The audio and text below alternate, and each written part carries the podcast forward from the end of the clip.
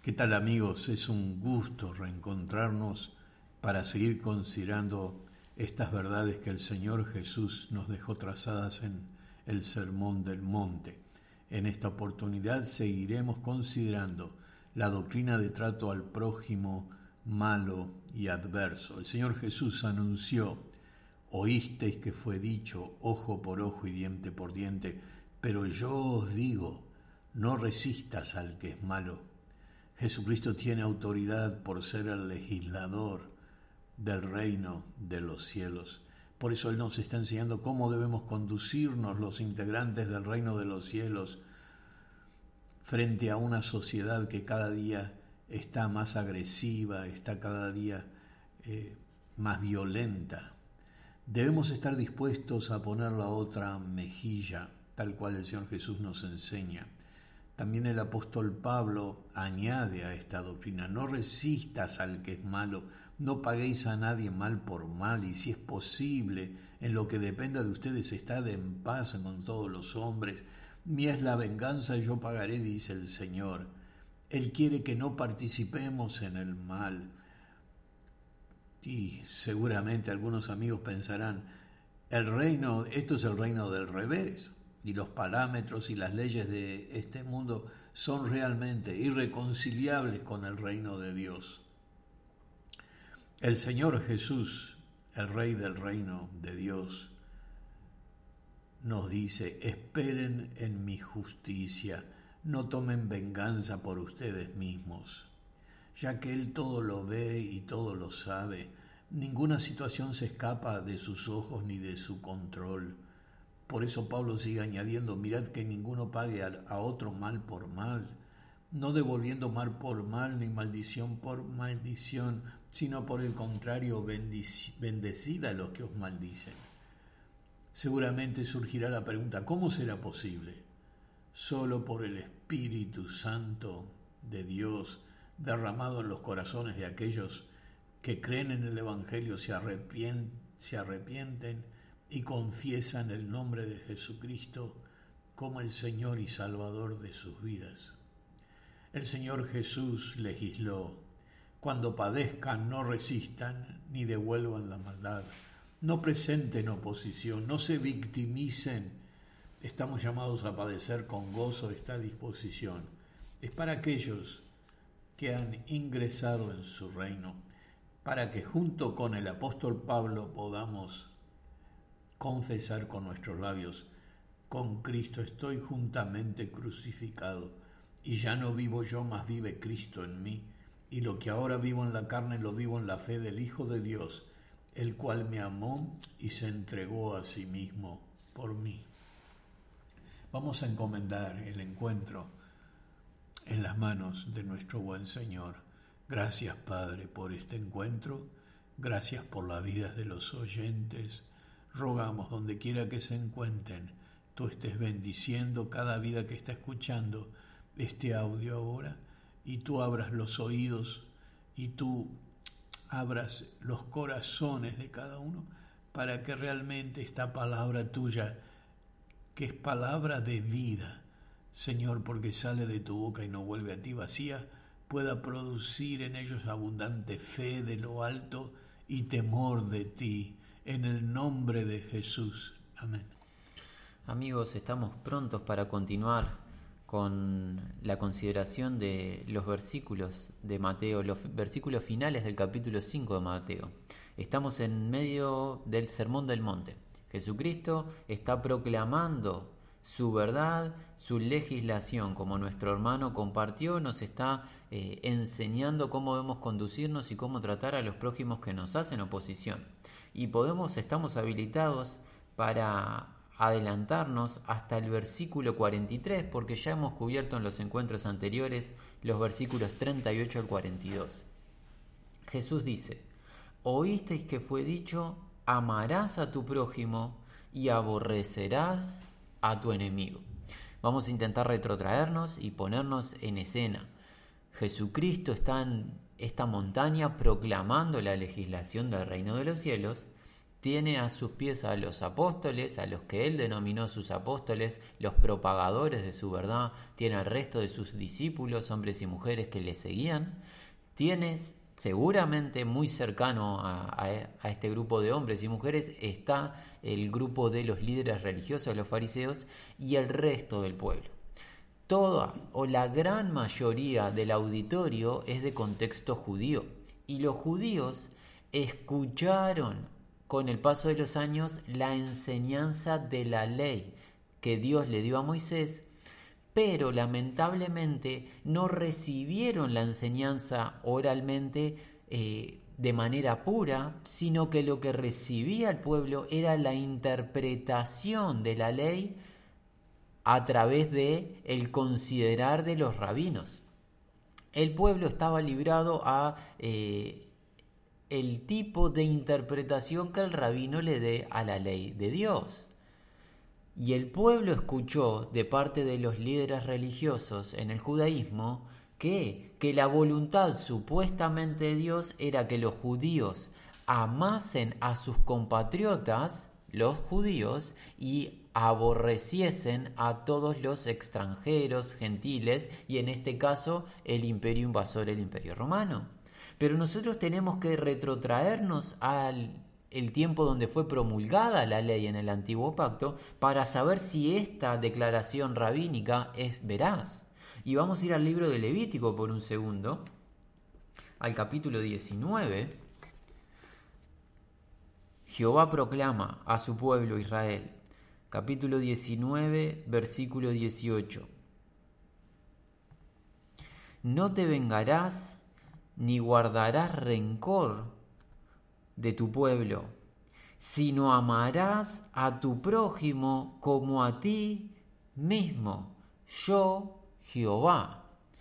Dios en el antiguo pacto le enseñó a sus hijos, a los descendientes de Abraham, los integrantes de la nación de Israel, les enseñó que no debían de guardar rencor y debían de amar a sus prójimos pero no encontramos en la ley de Dios el permiso o la indicación para que los eh, hebreos odiasen o aborreciesen a los extranjeros o a los enemigos. Por ende, la cita de Jesús en ese aborrecerás a tu enemigo era un agregado de los líderes en el judaísmo. Los el, auditorio, las personas, el pueblo que está escuchando a Jesús aprendió que tenían que amar a sus hermanos los hebreos, pero tenían la libertad de odiar a sus enemigos, a los extranjeros y en este caso a los romanos.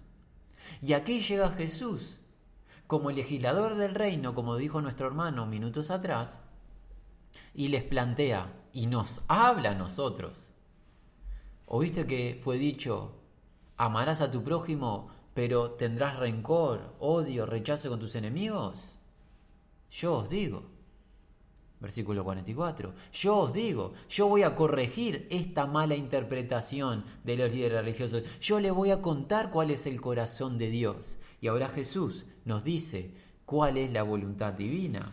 Pero yo os digo, amad a vuestros enemigos, bendecid a los que os maldicen, Haced bien a los que os aborrecen y orad por los que os ultrajan y os persiguen.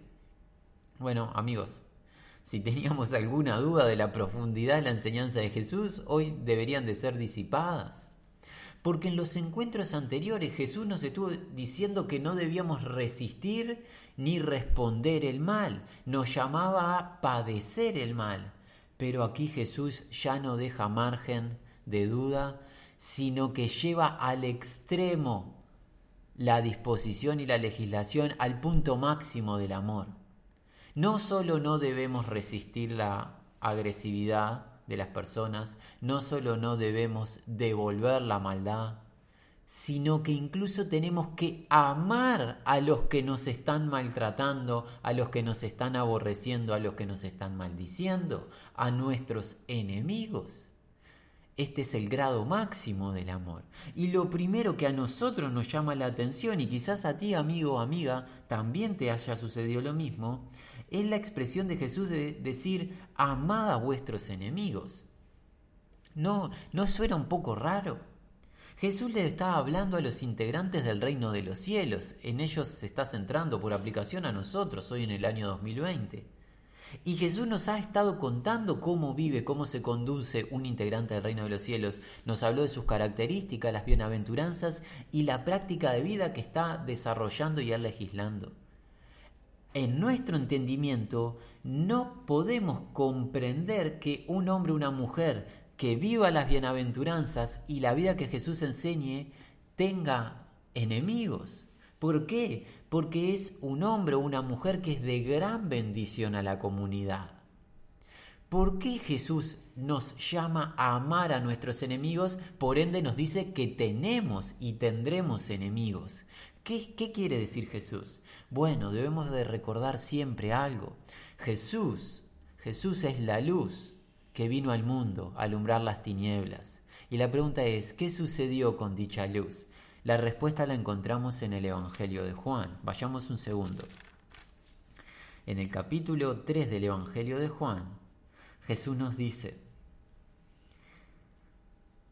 en el versículo 19, esta es la condenación que la luz vino al mundo, la luz hace referencia a Jesús mismo, Dios el Padre y Dios el Hijo comparten la misma esencia, es luz. Eso se nos enseña en el capítulo 1 de este mismo Evangelio de Juan. Juan nos revela a Jesucristo como la luz, la luz que alumbra el mundo. La luz vino al mundo y los hombres amaron más las tinieblas que la luz porque sus obras eran malas porque todo aquel que hace lo malo, o entiéndase, practica el pecado, aborrece, detesta, odia la luz.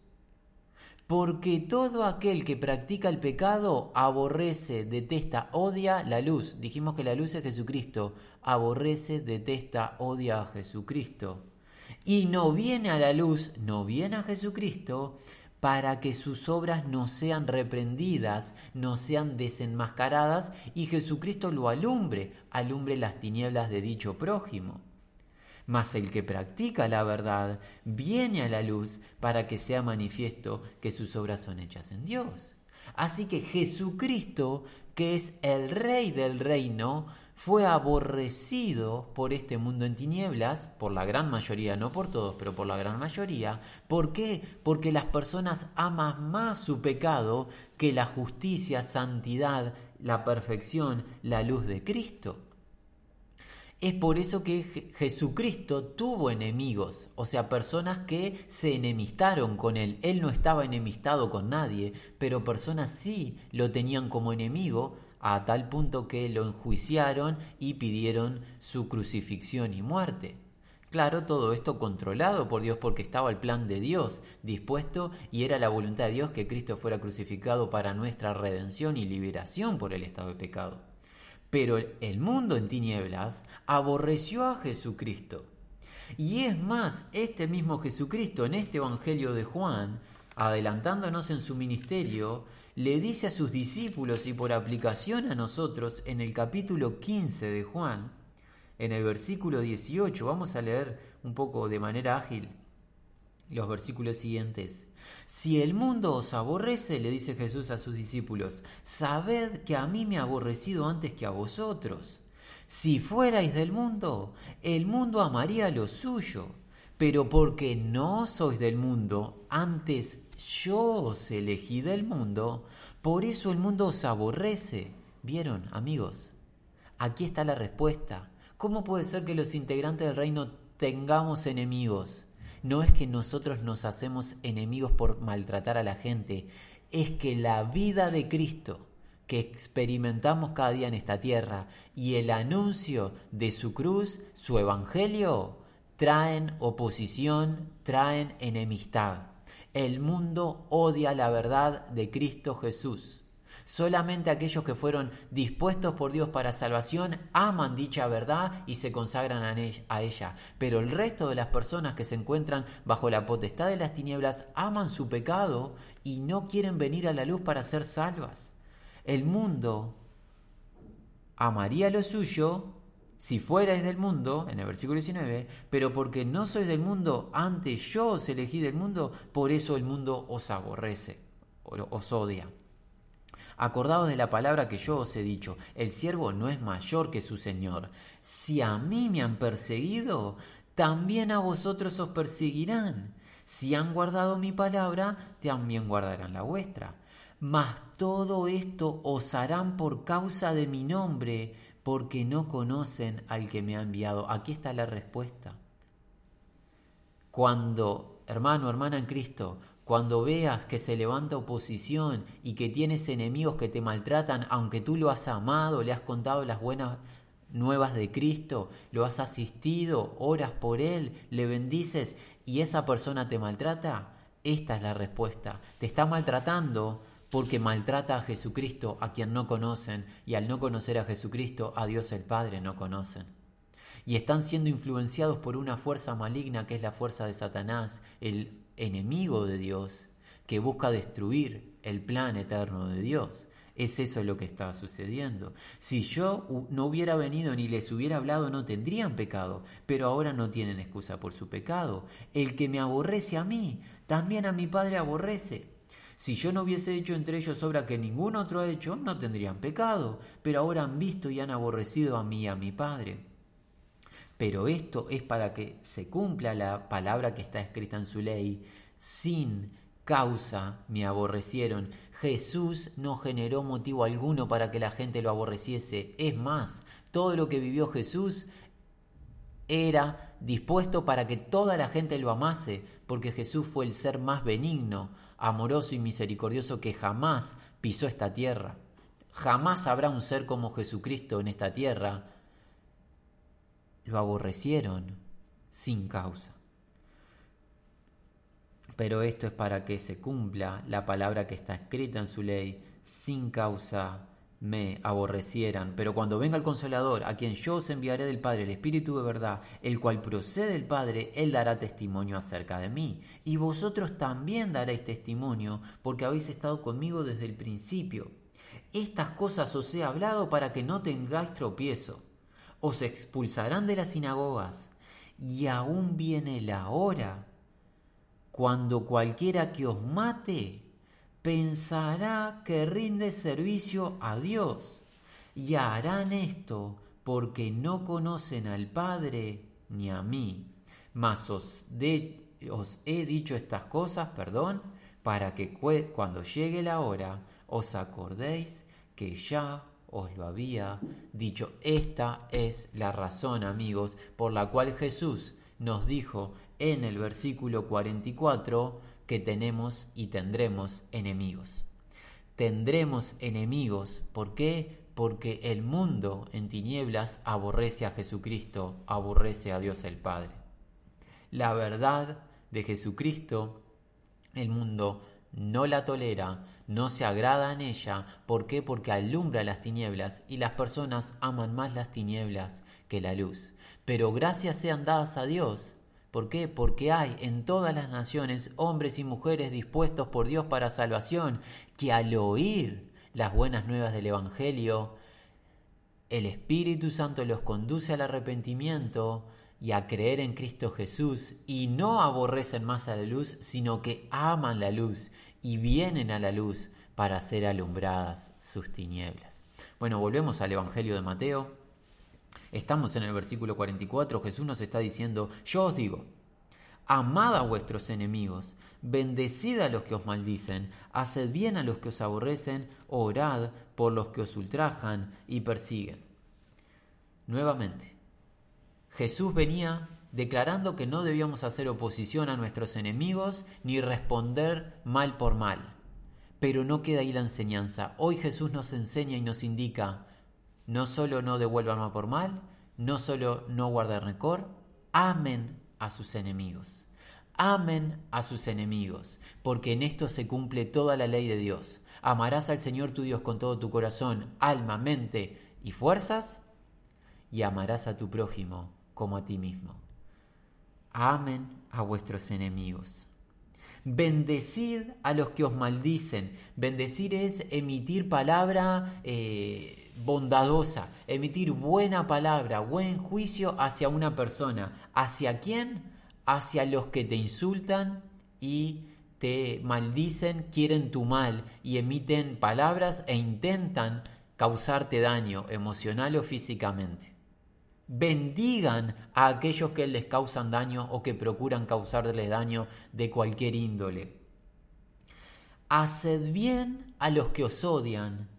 Incluso orad por los que os ultrajan y persiguen. Esta expresión de ultrajar y perseguir habla de una acción de intimidación intimidar a alguien mediante amenazas.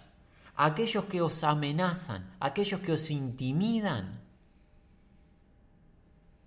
no les respondan con violencia, no les respondan con agresividad, no les respondan con maldad. Ámenlos, bendíganlos, háganles el bien, oren por ellos. Oren por ellos, por su familia. ¿Para qué? Para que ellos también puedan ser salvos. Y alguien podría decir, esto ya excede la enseñanza, la buena enseñanza de Jesús. Esto es un extremo. ¿Qué está, qué, está queriendo decir? Se, se, debe haber equivocado Jesús en esta su proclamación. Pero mira el versículo 45, hermano, hermana. Para que seáis hijos de vuestro Padre que está en los cielos, que hace salir su sol sobre malos y buenos, y que hace llover sobre justos e injustos. Nuestro Padre Celestial es un Padre bondadoso, que nos permite a todos y cada uno de los seres humanos disfrutar de su creación disfrutar de todo lo que Él ha dispuesto, de las bondades que hay en esta creación, del alimento que obtenemos de dicha creación a través de la lluvia que Él derrama para que eh, produzca fruto en la tierra a través del germinar de la semilla disfrutar de las maravillas que nuestros ojos ven y que podemos percibir de manera gratuita. Y esto lo hace sin acepción de personas. Misericordia, amor y bondad de un Padre bueno, bondadoso para con hombres y mujeres malos e ingratos.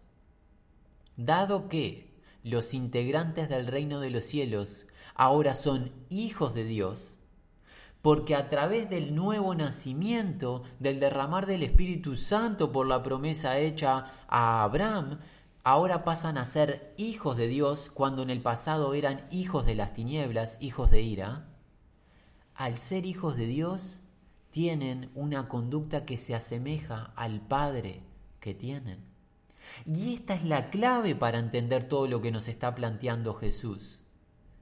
Nosotros alentamos en el amor de Cristo a que no tome ningún hermano ninguna hermana con rechazo esta disposición, sino más bien por el contrario que nosotros podamos cada día empezar a experimentar esto en nuestra carne propia, de amar a los que nos maltratan, a nuestros enemigos, será una inexorable confirmación de que hemos renacido del Espíritu Santo, de que somos hijos del Padre Celestial, que nos empezamos a comportar como Cristo Jesús se comportó estando en esta tierra.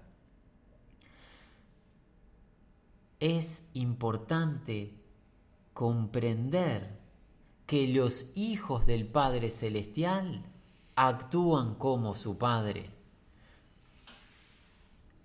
Y su Padre es un Padre de bondad, es un Padre misericordioso, es un Padre que perdona, es un Padre que guía al arrepentimiento a las personas malas e ingratas. Por ende, los integrantes del reino de los cielos deben perdonar, deben de mostrar misericordia, deben de amar, deben de soportar, deben de padecer, para que se manifieste al mundo que realmente son hijos del Dios Creador y no solamente tienen un título de seguidores de Jesucristo. Para que seáis hijos de vuestro Padre que está en los cielos, que hace salir su sol sobre malos y buenos, que hace llover sobre justos e injustos. Porque si amáis a los que os aman, ¿qué recompensa tendréis? ¿No hacen también lo mismo los publicanos? Y si saludáis a vuestros hermanos solamente, ¿qué hacéis de más? ¿No hace también así los gentiles? si amáis a los que os aman. Ciertamente con, con, con expresiones retóricas Jesús nos quiere hacer comprender de que amar a los familiares, amar a los amigos no es gran bondad. ¿Por qué? Porque las personas que no conocen a Dios se dan un buen trato entre ellas en líneas generales.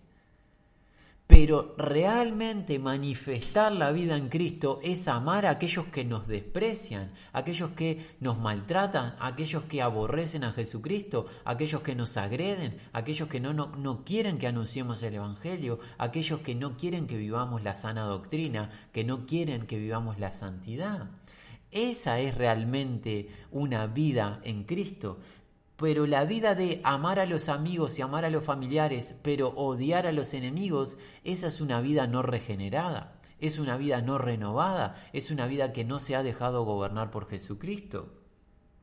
¿Qué recompensa tendréis de Jesús? ¿No hacen también lo mismo los publicanos? Y si saludáis a vuestros hermanos solamente, ¿qué hacéis de más? ¿No hacen también así los gentiles? No tiene coherencia con un integrante del reino de los cielos. Un integrante del reino de los cielos está llamado a amar, a padecer. Es un pacificador. ¿Se acuerdan? Las bienaventuranzas las tenemos muy cerquita en los primeros versículos del capítulo. En el versículo 9 Jesús dijo, Bienaventurados los pacificadores, porque ellos serán llamados hijos de Dios. Somos hijos de un Dios de paz. Debemos manifestar la paz de Dios ¿De qué manera? proclamando la reconciliación a través de la cruz de Cristo a los hombres y estar dispuestos a pagar las consecuencias necesarias. Si nos agreden, no respondemos con agresión. Si nos maldicen, bendecimos. Si nos maltratan, perdonamos. Oramos por aquellos que no nos quieren cerca de ellos esta es la voluntad del Señor Jesús para nuestras vidas. Esto es lo que el gran rey está pidiendo para cada uno de nosotros. Y este es el consejo a poner en práctica cada día. Hermanos, hemos cubierto de manera eh, ágil eh, y sencilla en el temor del Señor eh, la doctrina del trato al prójimo adverso y malo aún queremos tener algún encuentro más y algún apartado más acerca de este tema. ¿Por qué? Porque creemos conveniente en esta oportunidad considerar juntos cómo fue la conducta de Jesucristo para con sus enemigos y cómo fue la conducta de los apóstoles del Señor Jesús para con sus enemigos, porque ellos, Jesucristo y sus seguidores, los apóstoles, son los que nos están impulsando y nos están indicando a amar a nuestros enemigos. Entonces nosotros creemos pertinente considerar juntos cómo ellos vivieron en carne propia los destratos, la malicia, ¿qué hicieron? Respondieron con maldición, maltrataron a su prójimo, hicieron reclamos populares, hicieron manifestaciones, quejas, pidieron derrocar dichos gobiernos. Bueno, queremos considerarlo juntos y también queremos, hermanos, considerar en algunos pocos minutos en un próximo encuentro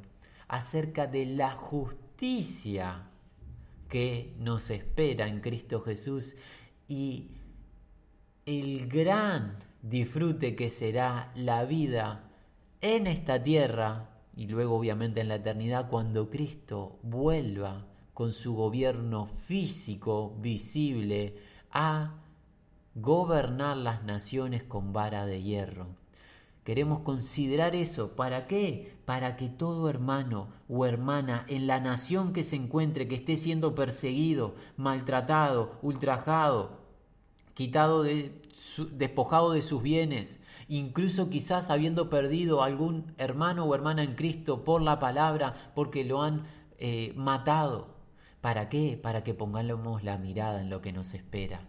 Porque ciertamente el Dios al que seguimos no es un Dios que nos ha dispuesto para padecer y luego que seamos condenados, sino por el contrario. Permite nuestro padecimiento, pero nos espera gloria incomparable y es necesario que nosotros lo consideremos en las páginas de las Escrituras. También encontramos un versículo, el versículo 48 en el capítulo 5 de Mateo, el cual simplemente dice, sed pues vosotros perfectos, como vuestro Padre que está en los cielos es perfecto. Dado que hemos culminado los minutos que teníamos para hoy, vamos a dejarlo pendiente para un siguiente eh, encuentro porque es muy importante de considerar. Jesús hoy nos ha llamado a amar a nuestros enemigos, a bendecirlos, a orar por ellos, a hacer el bien. ¿Para qué? Para que se manifieste que somos hijos del Padre Celestial. Hermanos, hermanas, consagrémonos al Señor, pidámosle de su asistencia, pidámosle que su Espíritu nos guíe a aceptar esta verdad, nos revele esta verdad y que produzca en nosotros querer practicarla. Si eso lo llevamos a cabo, luego, luego con el paso del tiempo, veremos que el Señor nos guiará cada día a practicar este consejo. Es nuestro anhelo que el Señor les bendiga abundantemente.